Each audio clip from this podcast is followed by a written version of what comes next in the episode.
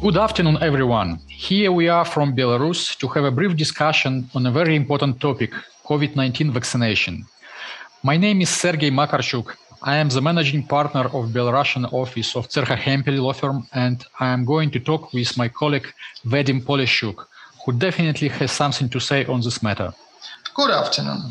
The COVID 19 topic has been very hot for the last one and a half year, and it is safe to say that no one stayed unaffected to a certain degree. Fortunately, the wheels are rolling, and now we have a number of vaccines available for the wide public.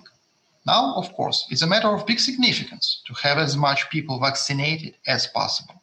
So, there is a very serious matter connected to the possibility of introduction the mandatory vaccination for the employees in order to get the business to run smoothly. Okay, Vadim.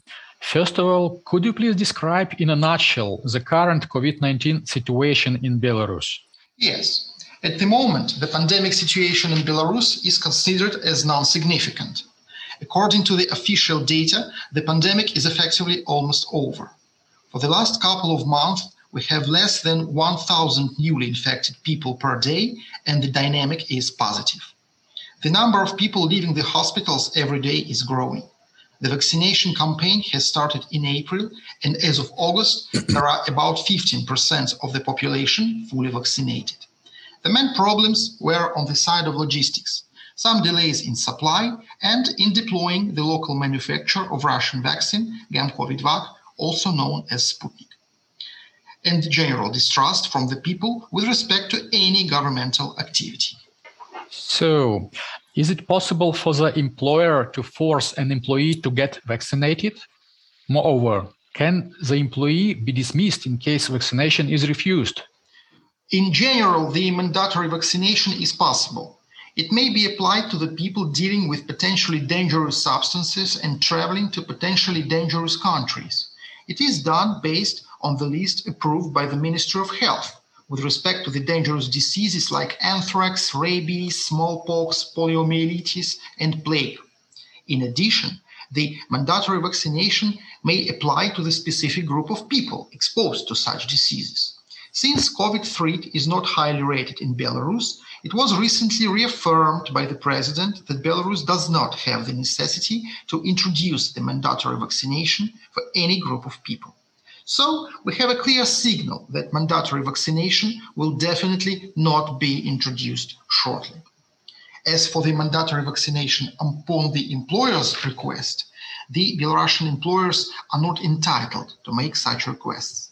First of all, the Labor Code of Belarus forbids any form of discrimination.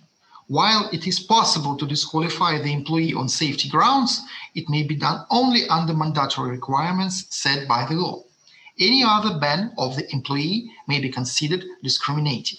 So, the employer does not have the right to force an employee to get vaccinated, and thus he does not have the right to dismiss the employee in case the vaccination is refused. That's clear. Uh, now, could you please answer another question? Uh, can the employer introduce mandatory COVID testing? As a normal practice, some categories of the employees has to pass the medical examination in order to have the right to employment on a certain job. But this does not include COVID-related examinations. To make a conclusion, the employer does not have the right to request COVID testing from its employees. And what about uh, the vaccination status? Can the employer ask for the vaccination status uh, the employer may ask for the vaccination status in a private way, but he may not expect the fair answer. Such information is considered to be the medical secret in Belarus and may be provided only to a certain state bodies under certain circumstances. However, some big enterprises are trying to encourage their employees to vaccinate by means of additional monetary bonuses for those who vaccinates voluntarily. The bonuses are not a fortune, but they are not trinkets either. So that this is a good incentive for those who still hesitates with vaccination. Could you please summarize the situation with COVID vaccination in Belarus? Sure. Briefly, the situation looks as follows. The problem with COVID 19 exists, but it is gradually improving. The vaccination campaign is underway However, vaccination rate is slowed down by the general lack of confidence in vaccines. The employers can request the employees neither to get vaccinated nor to get tested. At the same time, some employers incentivize the employees to get vaccinated with a monetary stimuli. Thank you, Vadim, for the inf- insightful discussion. Thank you, Sergei. And Goodbye. Goodbye for everyone.